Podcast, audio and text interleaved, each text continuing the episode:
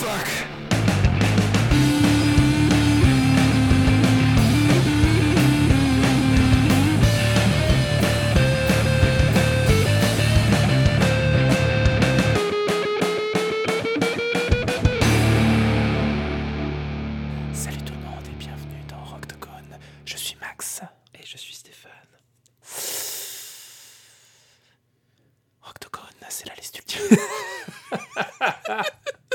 Tellement nul la SMR.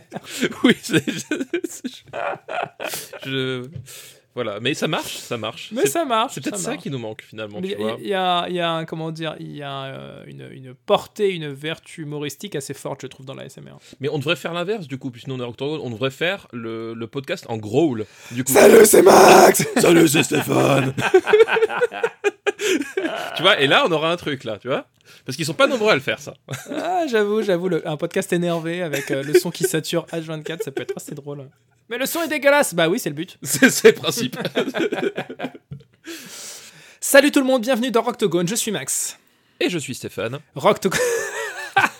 C'était Voilà. quoi cette inflexion dans ta voix? Y a- Je ne sais pas, je ne sais le, pas, Le, je- le début de ta petite intervention qui est montée dans les aigus très très haut, genre Eh, je suis Stéphane. Exactement, mais tu vois, c'est une façon voilà, d'attaquer euh, les phrases. Ah, c'est très bon. Euh, voilà, tu vois, je, je sais pas d'où ça sort, c'est une méthode, euh, je pense que c'est peut-être un truc euh, genre perdu en Nouvelle-Guinée, mais c'est comme ça qu'ils font, je te jure. hein. les podcasts euh, de Nouvelle-Guinée, c'est comme ça qu'ils entament leur, leur, très très leur- leur bien. phrase. Bah écoute, euh, on, on, les, on les salue. On les salue On effectivement. les salue, on les salue. C'est la liste ultime des meilleurs albums qui font du bruit de 1970 à 2020. Chaque semaine, une année en jeu et deux albums pour la représenter. À la fin, un seul gagnant et un seul perdant.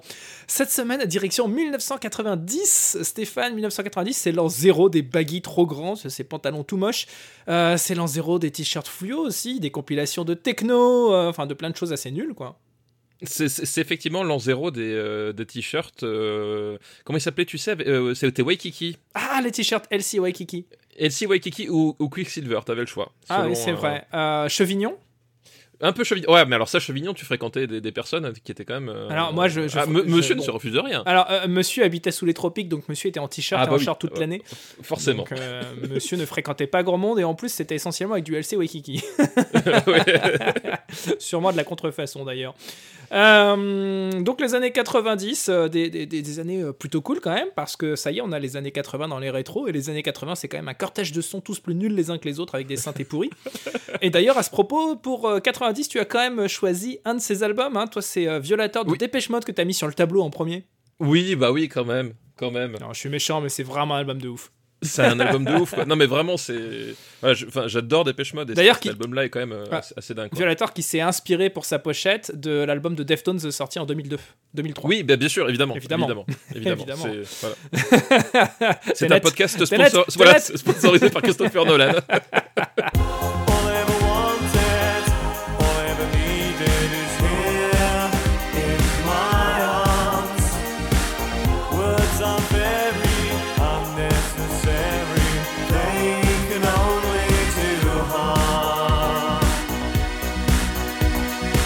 1990, t'avais aussi noté euh, Cowboys from Hell, évidemment, évidemment Pantera. Pantera, eh oui, eh oui. Avec, une la chanson titre qui est quand même assez, euh, assez dingue, quoi. Ouais, non, un, un album euh, hyper furieux euh, dans la catégorie gros son, évidemment. Je pense qu'il y a beaucoup de personnes qui vont être très très déçues d'entendre Pantera cité dans l'introduction en se disant que non, ça sera pas l'album que tu vas défendre aujourd'hui. Bon, on a déjà parlé de Pantera avec un, un album que je- que j'adorais, donc je me suis dit, allez. Qui euh, avait gagné. D'ailleurs, c'était une. Oui. euh, je, je pense sincèrement, avec le recul de quelques mois qu'on a sur, ce, sur cet épisode de Pantera face à Alice in Chains, que c'était du vol absolu. Non, c'est pas du vol, Je absolu, te le c'est dis. comme ça. Je te le ça. dis. Non, Voilà. non.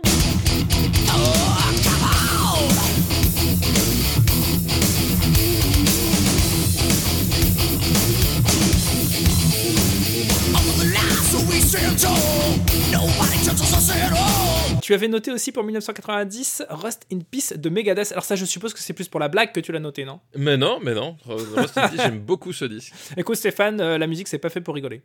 Ouais, bah, ouais, bah alors, eh, alors à ce moment-là, qu'est-ce que tu fais depuis 39 épisodes? Excuse-moi, mais je crois que là, fallait te... voilà, c'est c'est trop tard. Euh, Eh bien voilà, retrouvez-nous la semaine prochaine.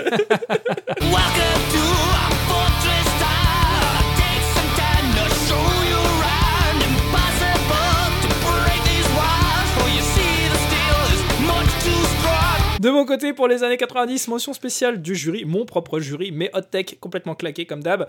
Euh, J'avais noté Apple de Mother Love Bone. Alors Mother Love Bone, c'est littéralement le patient zéro du grunge. Euh, Mother Love Bone, c'était euh, le groupe du chanteur Andrew Wood. qui, qui est malheureusement tragiquement mort juste après la sortie de l'album Apple de son groupe donc Mother Love Bone et c'était le colloque de Chris Cornell et on en a parlé en fait dans un épisode qui n'est pas encore sorti. Tenet, toujours, attention. hein, Tenet. voilà. Euh, J'en ai parlé dans un épisode qui n'est pas encore sorti de Rocktogone. Chris Cornell rentre de tournée, il découvre que son colocataire vient de mourir de façon très très tragique, ils étaient hyper potes, et Chris Cornell se met à composer la structure de ce qui va devenir Temple of the Dog. Me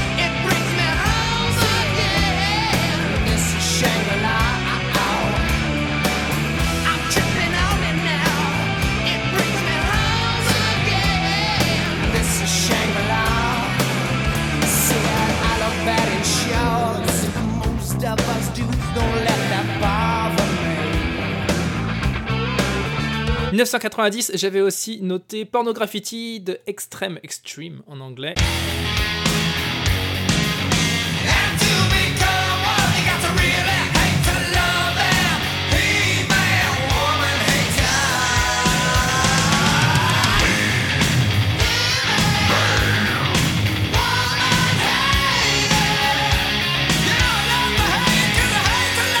C'est un peu le mix entre Van Halen et Queen. Donc, Voilà, euh, quelle horreur. Bah, je, je- je peux concevoir qu'on trouve ça euh, absolument ringard, mais moi j'ai beaucoup beaucoup d'affect pour ce groupe. More than words to show you feel that your love for me is real. Pour la bagarre du jour, Stéphane, tu choisis Lights Camera Révolution de Suicidal Tendencies. Exactement. Suicidal Tendencies en français. Suicidal tendencies, effectivement. Voilà. Ne faites pas ça chez vous, les enfants. Ce qui ne veut absolument rien dire.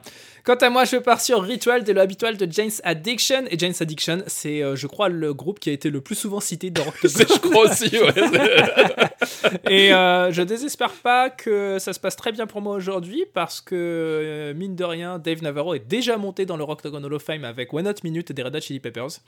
Euh, il avait perdu sur son propre album solo euh, il y a pas si longtemps. Donc euh, voilà, on va voir s'il réussit euh, le, le- le double impact aujourd'hui ou pas. Le, le doublé.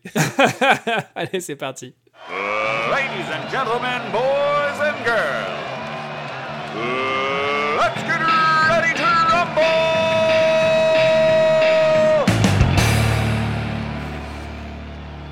Stéphane, Lights, Caméra, Révolution, comment est-ce que tu nous présentes ça en quelques phrases? En quelques phrases. Je euh, sais que c'est aimez- difficile pour toi, quelques phrases, mais... Oui, oui, je suis, je, ne suis- Euh, je ne suis pas quelqu'un de très. euh, Voilà. de Vu que très concis. Vu que là, je suis euh, littéralement dans la chambre de mon fils euh, pour enregistrer cet épisode, je suis par terre en ce moment en train d'enregistrer l'épisode, euh, dans des conditions de fortune, on va dire. J'ai accès à certains de ses jouets et à chaque fois que tu vas dire une bêtise aujourd'hui, je vais utiliser sa trompette qu'il a gagnée à la, euh, à la pêche à la grenouille euh, dans une fête foraine cet été à la plage. Comme ça. Et bah, et c'est vachement mieux que la plupart des albums que tu as défendus ici, tu vois. Ah, alors tu sais, t'aurais pu dire, c'est quand même vachement mieux que tout ce que t'as fait en musique jusque maintenant. Ouais, mais tu vois, j'ai pas ce degré de méchanceté encore, tu vois. Malgré, malgré Non, les 39 allez. épisodes, j'y suis pas encore, tu allez, vois. Allez, allez, allez. Je te rappelle qu'à chaque fois qu'on s'est retrouvés ensemble derrière un micro avec Daniel Andreev, il a fini en PLS. Donc je crois que Oui. question méchanceté, t'es quand même bien placé. Ah non, mais, euh, mais il se plaint jamais de moi. Il se plaint jamais de moi. Ah ouais, il se, parles- il se plaint que de moi. Donc, euh.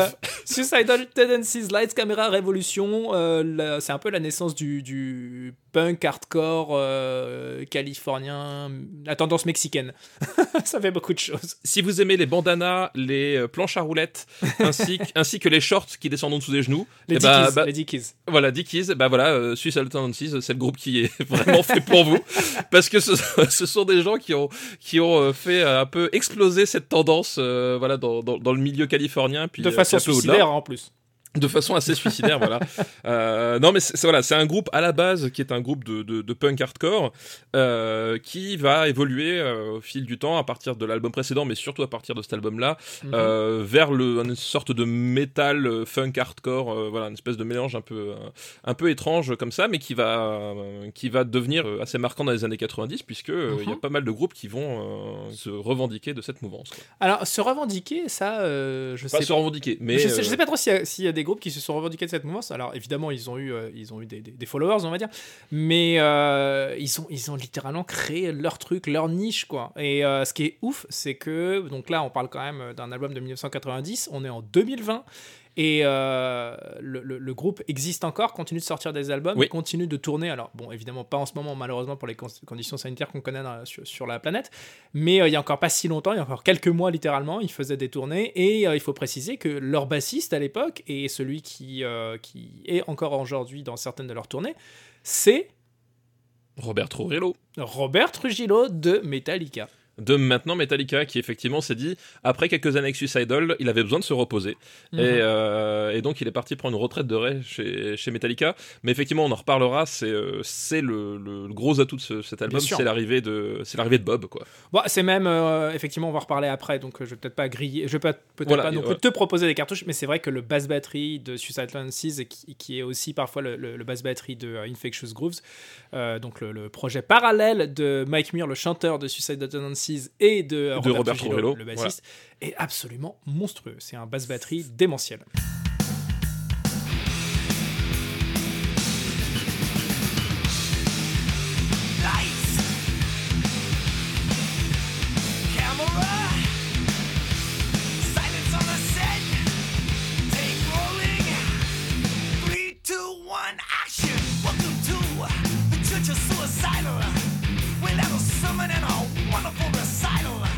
De mon côté, euh, Ritual de l'habituel de Jane's Addiction, donc c'est pas leur premier album, hein, c'est euh, même leur troisième album officiellement. Le premier c'était un live, le deuxième c'était un album studio, et là c'est le troisième album.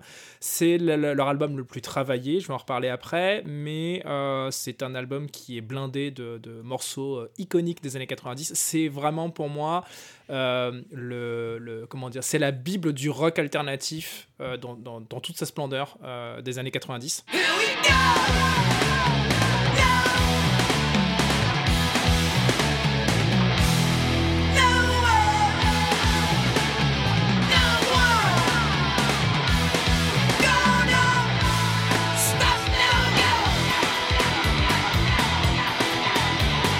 Donc voilà, du rock alternatif euh, très cool, très dansant, qui est un, un mélange de plein plein d'influences qui se télescopent dans tous les sens. Et c'est un album de, de dingue, je pense, vraiment. Je te propose qu'on passe à la bagarre, comme d'hab. mais oui la bagarre Il va falloir qu'on départage ces deux grands, grands, grands, très très grands albums. Uh, let's get ready to rumble!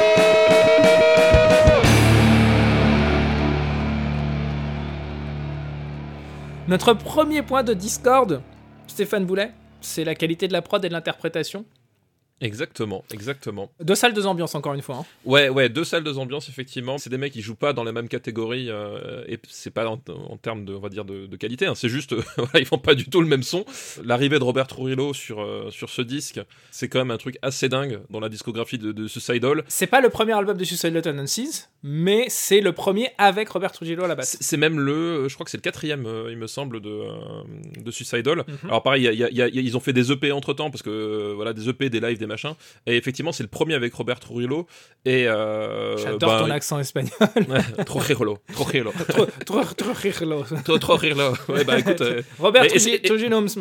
Euh, essaie d'avoir un accent euh, espagnol quand tu, quand tu viens d'Alsace, quoi. Tu vois, j'ai envie de te dire. voilà, je pars de loin quand même. Des excuses. C'est un musicien de dingue. Et effectivement, après, tu l'as dit, euh, on a cité déjà plusieurs fois Infectious Grooves, où là, enfin, là, carrément, il, prend un lead en termes de. Euh, moi, je suis plus quand même euh, Infectious Grooves que Suicidal Tendencies. Suicidal Tendencies, il y a le côté assez punk, alors qu'Infectious, il y a le côté funk. Et euh, ça se joue à une lettre près, mais, euh, pour, moi- mais pour moi, ça veut dire beaucoup. Euh, forcément, en tant que bassiste, parce que dans Infectious Grooves, il y a ce côté, il y a, il y a des riffs de, de, de basse monstrueux, ça- il y a des Oui, solos de plus- basse, il y a du slap, il y a vraiment le son, la, la basse est vachement mise en avant. En plus, Infectious, de euh, Robert Trujillo, il, il a, il a une partie prenante dans la compo en fait du, Oui. du disque, ce qui est pas le cas ici. C'est-à-dire que là, il est plus en mode bulldozer quand il joue. Voilà, on- on- à la limite, c'est plus ce qu'il fait aujourd'hui avec Metallica, c'est-à-dire d'accompagner euh, les riffs de guitare en allant euh, à, à 2000 à l'heure, en appuyant les notes le plus fort possible avec un son qui fait trembler les murs. Voilà, il- effectivement, il, il a, alors là, il apporte quand même, il y a déjà une dose de funk qui arrive sur ce disque, mais effectivement, c'est beaucoup moins mis en avant que sur Mm, Infectious. mm, mm. Euh, de très bons musiciens, cela dit. Après, bon, bah voilà, pour moi, le, le- le- le point faible, qui, qui est aussi la plus grande qualité, en fait, paradoxalement, de Suicidal Tendencies, c'est la voix de Mike Muir.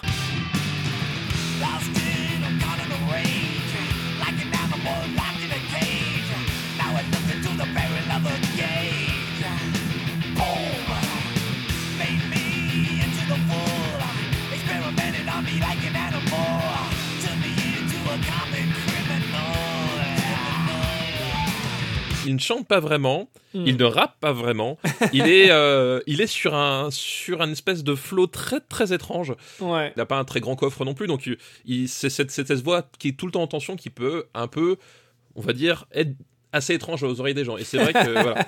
moi, moi, je trouve que ça, ça participe vraiment au truc parce que voilà, c'est c'est- et, et c'est ça qui est intéressant dans ce disque-là, c'est que tu, enfin, tu sens vraiment le- toutes les tous les télescopages, c'est-à-dire que le, euh, dans la composition, on s'oriente plus vers un groupe de métal parce qu'on est sur des chansons qui sont vachement plus amples que ce qu'ils faisaient au début, euh, Ouais, voilà, avec- des ponts, des choses comme C'est ça. mieux produit aussi. Hein. Oui, bah au- aussi, ouais, effectivement, c'est beaucoup mieux produit. Euh, on, on a la partie un peu, un peu funk, un peu, euh, euh, un, un peu groove qui arrive avec, bah, avec Robert Trujillo sur, Mhm. sur la partie basse batterie, Mm. et on a le, le côté complètement punk de la voix. Et donc voilà, c'est cette espèce de, mé- de mélange que je trouve toujours hyper intéressant sur ce qui est considéré aujourd'hui comme leur meilleur album, je crois. on sent que, en ce qui me concerne, je trouve que la formule est vite limitée. Euh, c'est hyper plaisant à écouter, mais c'est pas le truc euh, que j'écouterais euh, genre dix fois dans la semaine, quoi. Ça casse un peu les tympans. Mais c'est du rock'n'roll. Ouais, non mais bien sûr. Non, mais je, je, je, je peux pas vraiment en dire du mal parce que objectivement c'est des albums que j'aime bien. J'adore ce- ces groupes-là, j'adore Mac Muir et donc voilà ça, ça fait le boulot. Cela dit en face on a Jane's Addiction et euh, Jane's Addiction c'est une stature euh, euh, différente. Euh, C'est-à-dire que Dave Navarro déjà j'ai déjà euh, loué un milliard de fois les- les- ses capacités en tant que en tant qu'instrumentiste, en tant que guitariste, en tant que musicien. Donc je vais pas refaire encore le couplet sur tout l'amour que j'ai pour Dave Navarro. Euh, en revanche, j'ai jamais eu l'occasion de parler de Perry Farrell ici, le chanteur de Jane's Addiction, qui est aussi le leader du groupe. Alors, faut savoir qu'à l'époque, euh, d'ailleurs, c'est toujours le cas aujourd'hui, hein, il a 10 ans de plus que les autres musiciens dans le groupe. C'est un mec qui est. euh, Ah, qui ça n'a pas côté, changé ça. Ça n'a pas changé, figure-toi. Putain, il est vraiment... et le mec il fait aucun effort. non, mais ce que je veux dire, c'est que c'est que c'est un groupe assez atypique. Donc, c'est un gars de 30 balais qui recrute des mecs de 19-20 ans et qui décide de leur proposer une fusion de, de, de genres assez bizarre. Lui, il a une influence très euh, reggae, très euh, musique chaloupée. Euh, donc Perry Farrell au chant, Euh, Dave Navarro c'est un mec qui est plutôt fan euh, de Hendrix et euh, et de Iron Maiden. Euh, C'est un- c'est un homme de goût. salope dégoût. Euh, et euh, tu as ce batteur, euh, donc euh, Steven Perkins, qui bah, arpente un petit peu tous les studios de Los Angeles et qui est un batteur de session très rock and roll, mais d'une précision absolument redoutable. Il, est, il a été utilisé par, j'allais dire, euh, 90% des, des, des- des grands studios et des grands producteurs euh, et des grands labels euh, de cette époque-là. Il jouait absolument partout. Son CV est monstrueux. Et euh, à la basse, Eric Avery, qui d'ailleurs atterrira un petit peu après dans le groupe de Alanis Morissette avec un certain Taylor Hawkins à la batterie. Donc, euh, Jamais entendu parler. donc lui non plus c'est pas un manchot, une approche de la basse hyper intéressante parce qu'il a une technique euh, assez euh, assez hybride. Il peut il, il joue généralement au médiator, euh, donc très rock'n'roll, mais il est aussi capable d'enchaîner les parties de slap, un petit peu dans l'esprit d'ailleurs de ce qui se fait sur les albums de, de Suicidal et de Infectious Grooves. Donc des, des, des groupes qui utilisent ouais plein de genres qui se télescopent et qui créent leurs propres recettes à l'époque. Je sais pas, c'était un peu les prémices de ce qui va s'appeler la fusion quelques années après. Ouais, ouais, effectivement. ouais. Euh, donc vraiment, on est sur deux groupes qui sont certes très différents, mais qui ont quand même un état d'esprit, euh, euh, on va dire, commun, qui est de vouloir remuer un petit peu ce qui se passe dans le- Bousculer. Ouais, voilà. bousculer un petit peu les genres, les tendances et, et de créer des, des- des choses assez différentes, assez fraîches. Et euh, Jane's Addiction, euh, je j'arrive pas à décrire leur musique. Pour moi, c'est, je dis rock alternatif, mais c'est vraiment une étiquette très large. Et euh, il y a tellement de choses qui arrivent dans cet album. C'est une musique euh, très particulière. euh, et pareil, Perry Farrell, on aime ou on déteste sa C'est ce voix. que j'allais dire, effectivement, tu, tu, tu fais bien en parler. Moi, c'est un truc, en fait, en fait, Genesis Addiction, je me, je me rendais pas compte, mais oui, je connaissais, parce que bah, ne serait-ce que la chanson Stop,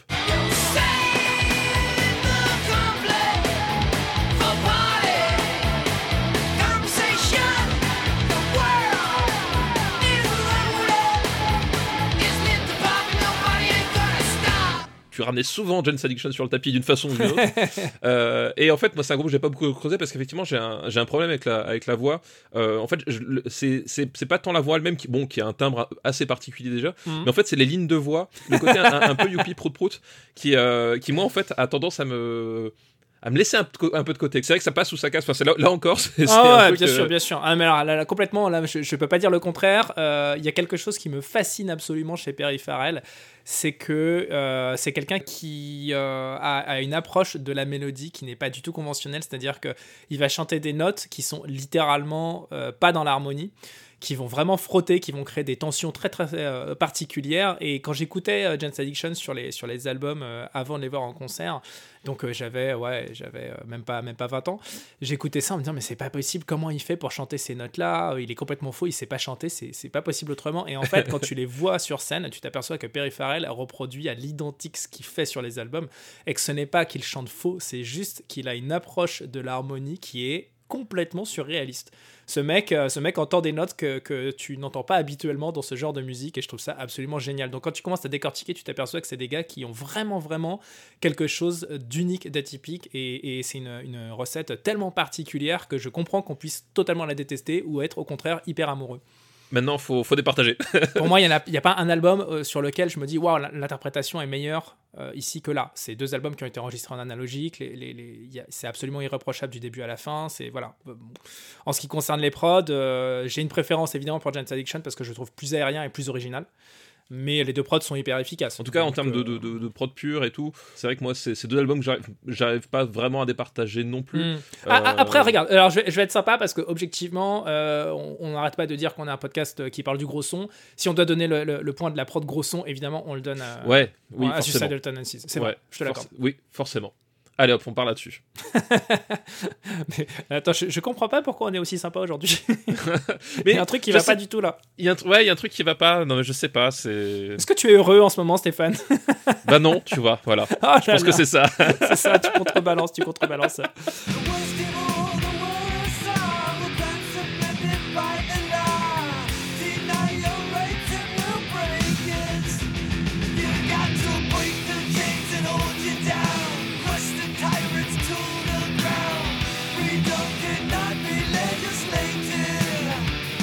Deuxième point sur l'originalité, bon bah voilà. hein. Euh, Suicidal avait créé sa propre voix aussi, mais le fait est que dans le- la discographie de Suicidal, ce qu'on a avec cet album-là avait déjà été entamé euh, Mm. par l'album précédent, Hmm. euh, qui lui marquait vraiment une, une vraie rupture. Enfin, tu vois, à l'époque, quand tu viens du punk hardcore, intégrer du métal dans ton, dans ton son, c'est pas un truc qui est forcément très accepté, ni par les fans de métal, ni par les fans de punk. donc, donc, les, les types, ils, ils marchaient quand même sur des œufs, et, euh, mais ça, c'est l'album précédent. Et c'est vrai que celui-ci est dans la continuité, en fait. C'est Ouais, euh, ouais, c'est la façon dont, en fait, ils perfectionnent ce qu'ils ont fait. Il y, a, il y a la touche Trujillo, mais euh, c'est vrai que par rapport à la démarche, c'est moins original que, que ce qui est fait sur l'album précédent. Quoi. faut savoir que sur cette production, donc quand Jane's Addiction commence quelques années avant, Perry Farrell avait des caisses et des caisses de compos de, de côté, et il a littéralement pour les, les- sessions du premier album, il a littéralement décidé de prendre non pas les morceaux qu'il préférait, mais les, les morceaux qu'il aimait le moins dans ceux que le groupe avait composés. Et il a gardé tous les morceaux qu'il préférait pour euh, l'album où- où il se disait, ok, le prochain, on aura la prod et on aura la thune de faire euh, exactement tout ce qu'on a envie de faire. Et c'est sur cet album que je mettrai mes chansons préférées. Et il considère encore aujourd'hui que c'est c'est ce que le groupe a fait de mieux et c'est ce que lui a fait de mieux euh, dans, dans toute sa carrière artistique. Donc bon, on- va passer directement à l'importance Oui, historique, on va pas se prendre voilà, la tête. Tout à fait. Et euh, l'importance historique, bah, je crois que la question, elle a vite répondu, Stéphane Boulet. Ah non Pourquoi tu fais ça? Mais pourquoi tu fais Parce ça? que il, il se passe à peu près pas une seule semaine, voire une seule journée, sans que Daniel m'envoie un SMS avec cette phrase. Donc euh, voilà, fallait que je la sorte à un Mais moment ou un autre. ch- ch- change d'amis, change d'amis. il, est, il- il est toxique ce garçon pour Ah, toi. personne n'a dit qu'on était amis. Hein. oh mon Daniel, arrête. Mon nounours. Euh, non, importance historique, euh, co- comme je l'ai dit, hein, c'est euh, la naissance euh, du, vrai rock alternatif, euh, comme on peut l'imaginer dans les années 90. Je parle de Jane's Addiction, évidemment.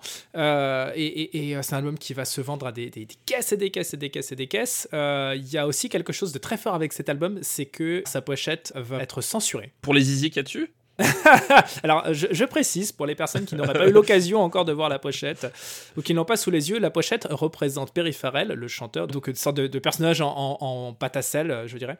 Et euh, donc, on voit sur le un lit vu du dessus avec euh, Perry Farrell euh, qui est dans le lit avec sa compagne et avec la meilleure amie de sa compagne. Et donc, ils sont euh, évidemment euh, assez dévêtus tous les trois. Et euh, c'est une pochette qui a fait un scandale absolu aux États- aux États-Unis à l'époque et qui a été censurée. Et donc, il y avait deux versions euh, qui, qui tournaient de, cette, de cet qui album. circulaient, ouais. Tu avais la version euh, officielle. Euh, En fait, c'était au, c'était au distributeur, au magasin, littéralement, de choisir sa version. Ah oui, de tu choisir. vois. Voilà, mais a- selon le puritanisme. euh, C'est ça, et, c'est ce qui a- c'est ce qui arrive après à Nirvana en fait aussi. Exactement, ce qui arrivait après. Voilà. Et, en- et, et- fait, fait. le truc, c'est tu avais la version qui était vendue euh, normale avec sa, sa- sa pochette sous blister, et puis tu avais la version dans un- une pochette de papier craft sur laquelle était, était imprimé, c'était Jet Section qui avait, demandé, qui avait demandé ça au label, sur laquelle était imprimé euh, l'amendement américain qui dit euh, voilà la liberté d'expression aux D'accord, États-Unis. Voilà.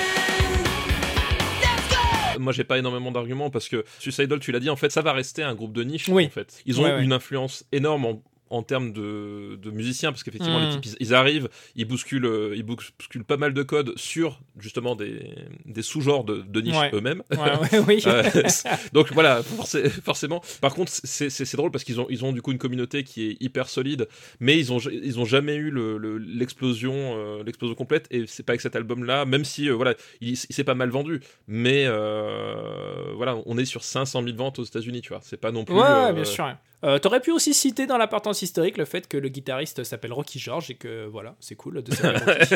et, et Rocky George, c'est quand même un nom cool.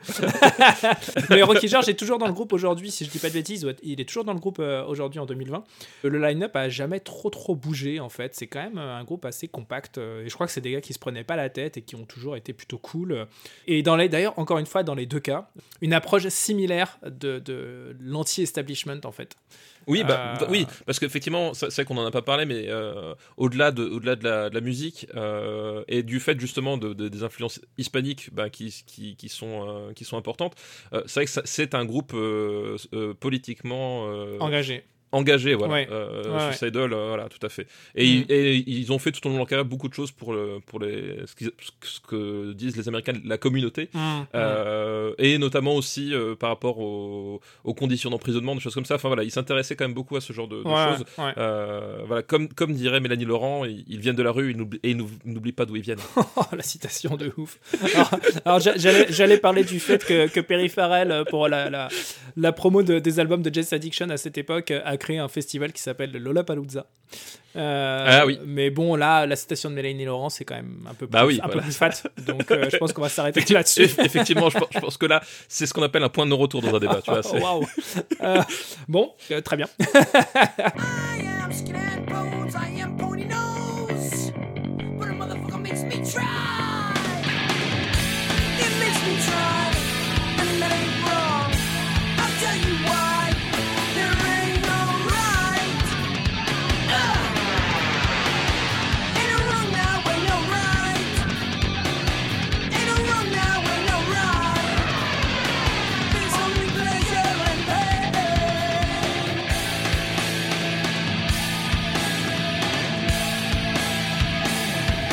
bonus gros son, bah, pff, voilà, euh, bonus gros son, hein, Suicidal, Ouais, évidemment. ouais, évidemment. Voilà, l'album de gros son de 1990, c'est donc Ritual de lo Habitual de James Addiction, Ritual de lo Habitual, comme on dit euh, en Espagne, à Mexique, et dans tous les pays euh, hispanophones de façon Hispanophone, générale. Exactement.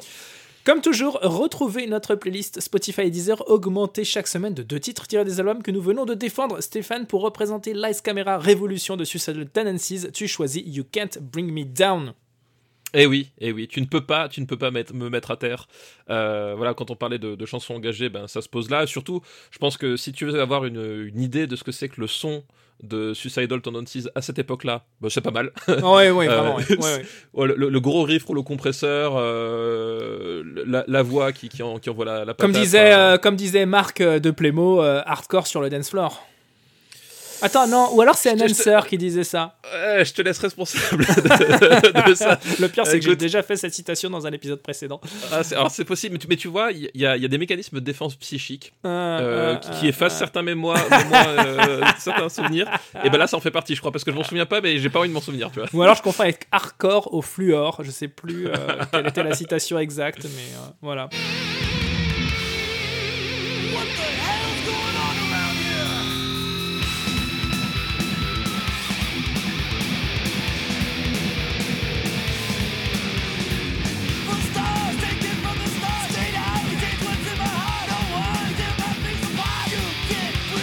Quant à moi, pour représenter Jane's Addiction, je choisis bien entendu. Ah, je choisis quoi? Euh, C'est quoi toi le morceau que tu kiffes sur cet album? Euh, alors, j'aime beaucoup. T'as le droit de me dire que t'en aimes aucun, tu les trouves tous nuls. Non, non, non, non. Euh, étonnamment, mais on va pas choisir celui-là parce qu'il dure 10 minutes, mais c'est euh, Three Days Ah bah évidemment. Alors, Three Days qui raconte justement l'histoire de cette pochette. de cette pochette. Voilà, c'est c'est mot pour mot. Et, et avec, euh, avec une mention assez ouf à Jésus-Christ, en plein milieu de, la chanson.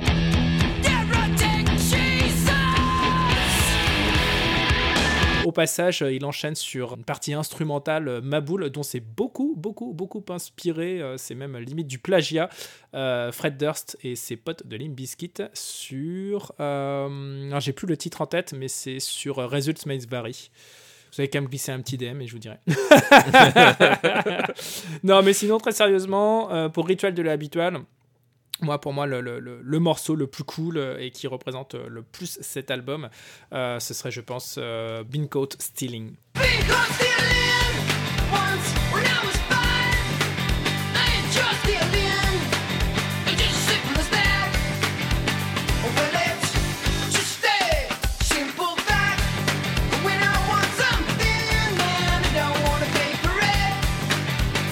En plus, le clip est super cool.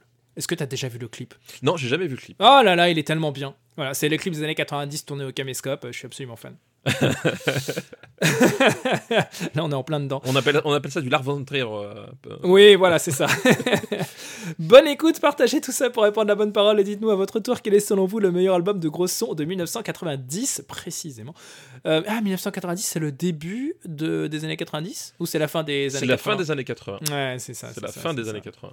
J'ai- t'a- T'aimes bien embêter les gens avec ça. hein? Bah euh, non, c'est pas embêté, c'est juste que c'est comme ça qu'en fait en, en histoire on compte. Donc j'y suis pour rien, c'est pas, pas moi qui t'ai mis la règle quoi. Vous n'êtes qu'un monstre, monsieur Boulet. Retrouvez-nous sur Discord, Discord du RPU ou sur le site officiel de Roctogone, roctogone.fr. Et d'ici à la semaine prochaine, continuez à faire plein plein de bruit.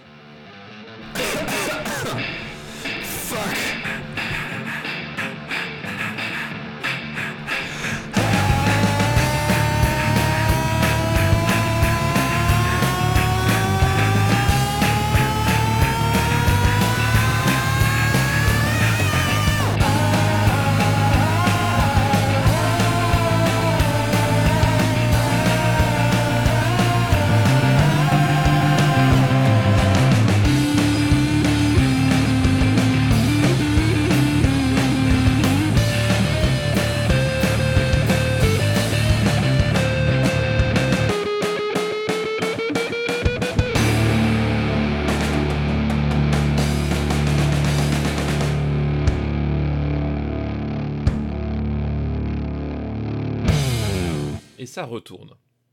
Et ça re-rec. Ah, comme on dit, la retourne. C'est ça. Et une petite chanson, euh, ça s'appelle une retournelle. oui, je- oui, bien joué. Merci François Pérus. Alors, il me semble que ça se prononce perruche. Mais, euh, Putain, la vache. voilà, niveau aujourd'hui, Allez, je suis je- chaud patate. Une production RPU.